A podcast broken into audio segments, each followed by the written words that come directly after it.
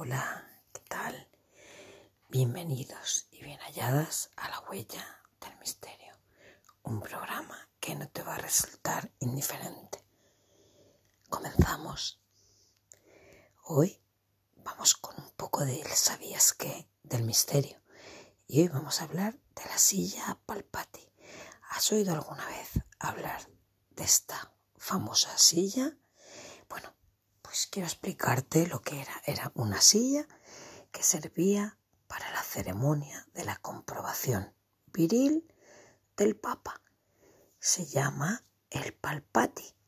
Fue suprimida por Adriano VI entre 1522 y 1523, lo que vendría a significar que de forma oficial 114 papas y 228 testículos fueron sobados y tocados durante los siete siglos que duró aquella extraña costumbre para comprobar si eran hombres o si eran mujeres.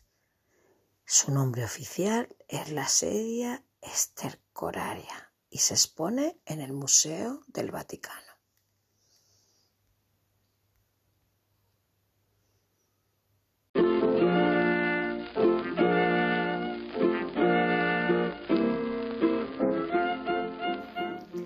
Seguimos con la huella del misterio. Hoy vamos a hablar también de Mussolini y sus 600 amantes. Burguesas, socialistas, periodistas, pianistas, aristócratas, incluso princesas. Un montón de mujeres cayeron en sus brazos. Se dice que se acostó con una cifra muy eh, aproximada de 600 mujeres. Una de ellas era Clara Petacci, quien quiso morir con él y la fusilaron a su lado. Ahora se cumplen los 75 años de aquella ejecución. Las muchachas pasaban una a una a la sala Mapamundi del Palacio Venecia en Roma. Al rato entraba Benito Mussolini y casi de inmediato, vestido y también con las botas puestas, tenía sexo con ellas sobre la alfombra o también sobre una mesa si eran repetidoras. Entonces, como, como que un poquito más, el secretario del Tuse las hacía pasar a la sala del Zodiaco, decorada de una manera más romántica que la del Mapamonte. Todos los días iban llegando chicas al palacio porque querían acostarse con él, que fue el presidente del Consejo de Ministros Reales de Italia. Eso fue desde el año 1922 hasta 1943 y luego Tus era guía de la República Social Italiana hasta que lo mataron en el año 1945. Eran actos sexuales tipo conejo, conejil, que duraban pocos minutos, pero ellas se sentían muy orgullosas de haber sido tocadas por este hombre. Cuenta la escritora Rosa Montero en su libro Dictadoras, las mujeres de los hombres más despiadados de la historia. Estas chicas le habían escrito cartas de amor al Duce que se respondía con citas. Su secretario, el señor Quinto Navarra, gestionaba el tráfico femenino del Palacio Mussolini. Fue también un mujeriego irredento. Algunas fuentes cifran que este señor se acostó con 600 mujeres y él mismo alardeaba de ello diciendo que a menudo podía acostarse con la cifra de cuatro mujeres al día. Antonio Scurati, autor de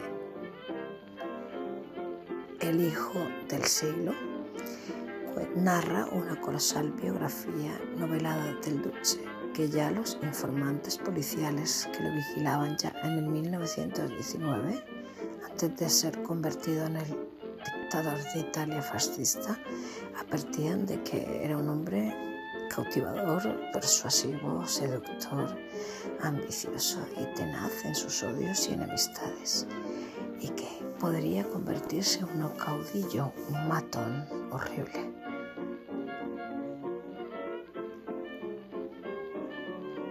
Acertaba en sus informes Benito Mussolini, que era hijo de un herrero socialista, que lo bautizó así en honor al revolucionario mexicano Benito Juárez, fue un tipo violento y arrogante, dueño de un enorme magnetismo, un campeón del oportunismo que cambió de bando. Primero fue socialista y de ideas fue primero pacifista y después belicista.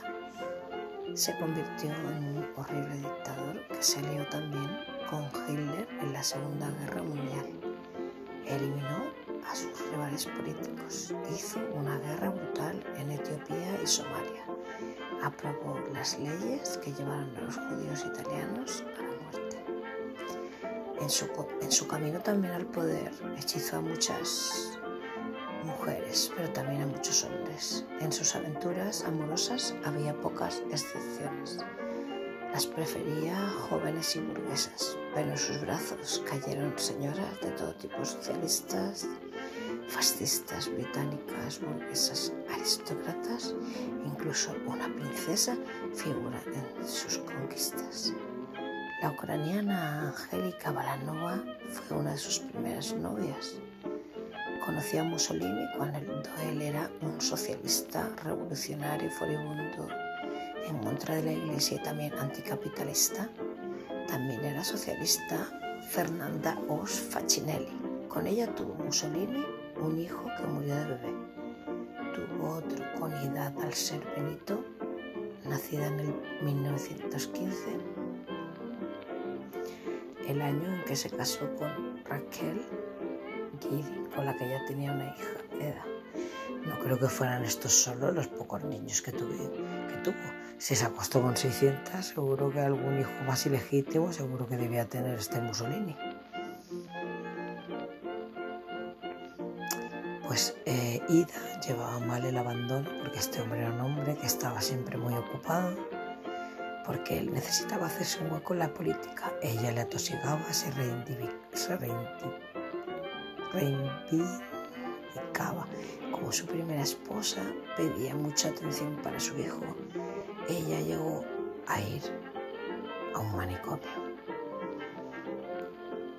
Rachel, la mujer oficial, es una figura singular. Era la hija de una viuda que se emparejó con el padre de Mussolini, también viudo. Así que Rachel era su hermanastra. La familia no quería este noviazgo eso fue un aliciente para Mussolini. Dicen que empuñó una pistola para convencer a su padre de consentir ese matrimonio. Lo consiguió y después, ya casado, siguió con sus conquistas. Rachel fue la legítima, la mamá de sus cinco hijos, Eda, Vittorio, Bruno, Romano, que se casó con la hermana de Sofía Loren y Ana María. No fue una mujer llorosa que se compadeció en su casa mientras Mussolini encadenaba una mujer tras otra. No, ella era una mujer dura que compartía ideologías con Mussolini.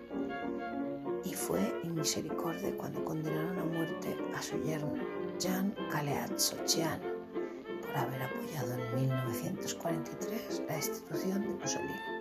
Su hija Eda decía que el verdadero dictador de la familia era ella. Además, Rachel sabía de sus amoríos del marido, pero lo soportaba. Eso sí, le exigía el cumplimiento del débito conyugal. Se cuenta que cuando Mussolini se acostaba con su mujer, luego le decía a su amante, la señora Clara Petacci, hoy he pagado el tributo. Y la Petacci, que es su amante más conocida, la última que tuvo, la que eligió para morir con él, se ponía totalmente furiosa. Clara, según Rosa Montero, fue la amante total. Ella y Margarita Sarfati fueron las que más le dolieron a Rachel. Imagínate una, una mujer de un tío como Mussolini. Menuda panda de cuernos que iba a tener esta señora. Pobre mujer, desde luego. Ay, estos hombres, algunos, qué desastre, este tío. Dictador, mujeriego, vergüenza. Pero no pasa nada, cosas de la vida. Margarita Sarfati lo conoció cuando Mussolini era un revolucionario salvaje que llegaba de provincias.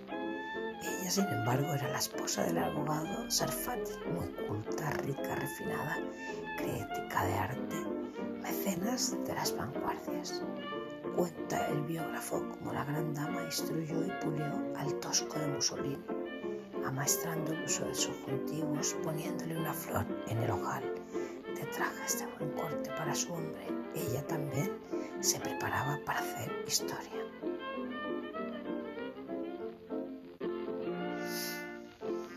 Nada que tuvo muchas mujeres, pero muchas, y entre ellas tuvo a Ada Negri, una poeta 13 años mayor que él. También la guapa Cornelia Tassi, Olga Medici, madre mía. Hasta también María José Sajonia Coburgo Cota, la hija de Alberto I de Bélgica y mujer del, primer, mujer del príncipe Humberto tuvo también una fe con Mussolini. Vaya con este hombre.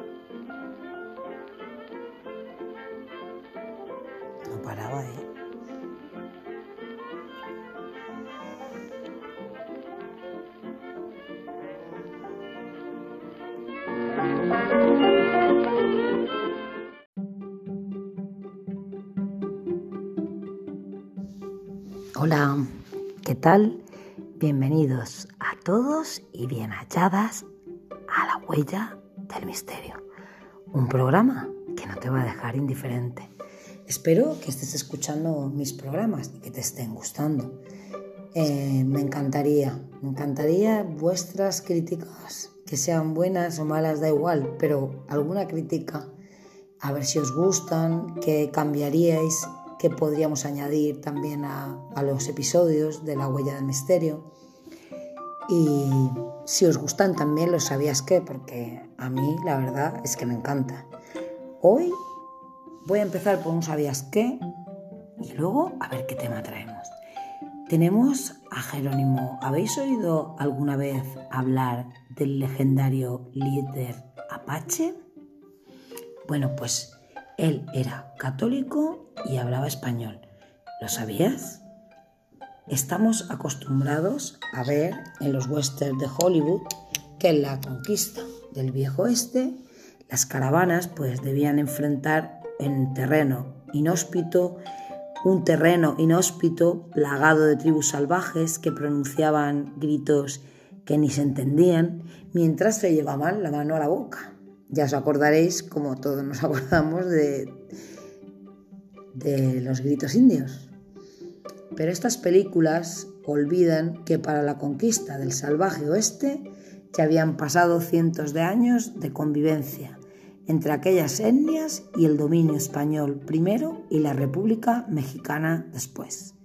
Las primeras expediciones españolas a Kansas el cañón del Colorado y el sudeste del actual Estados Unidos datan de, 1500, de 1540 encabezadas por Vázquez de Coronado.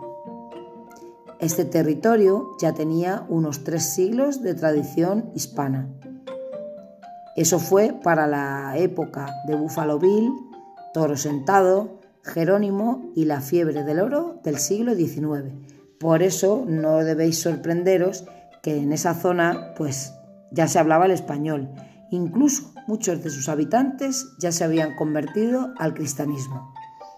Y uno de ellos era el legendario Jerónimo, según ha sido revelado en el reciente descubrimiento de las partidas de bautizo de Jerónimo y sus padres. La leyenda de Jerónimo nace mucho después de sobrevivir una incursión de militares mexicanos en su campamento. Desde ese día empezó a escuchar a los espíritus que le pedían defender la vida de su pueblo. Entonces él encabezaría una serie de ataques contra el ejército mexicano y colonos que luego desembocaban en una fuga imposible. Los apaches y mexicanos afirmaban que no era un simple mortal, sino que era como si fuera un ser divino.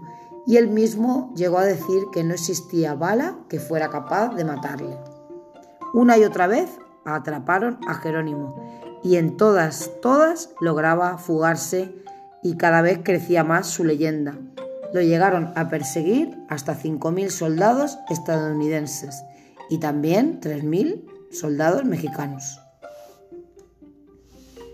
Según el mexicano Álvaro Enrique, Jerónimo era más mexicano que la salsa verde y la colonización no encontró un salvaje oeste lleno de tribus hostiles, sino un mundo hispano, mestizo, donde el virreinato de la Nueva España había reconocido su derecho de propiedad sobre esa tierra, que después negaron los colonos estadounidenses, apoyados por una República de México que luchaba por consolidarse después de su independencia. Una vez más, el imaginario colectivo es formado por las fantasías de las películas de Hollywood antes de la que es la verdadera historia. Una historia hispano-mestiza que pareciera que hubiera gente que quisiera borrar. Y aquí tenemos una foto del indio Jerónimo junto a su mujer y que luego lo voy a poner en nuestro episodio de hoy de la huella del misterio. Volvemos en unos minutos con un tema bien interesante. No tengas miedo.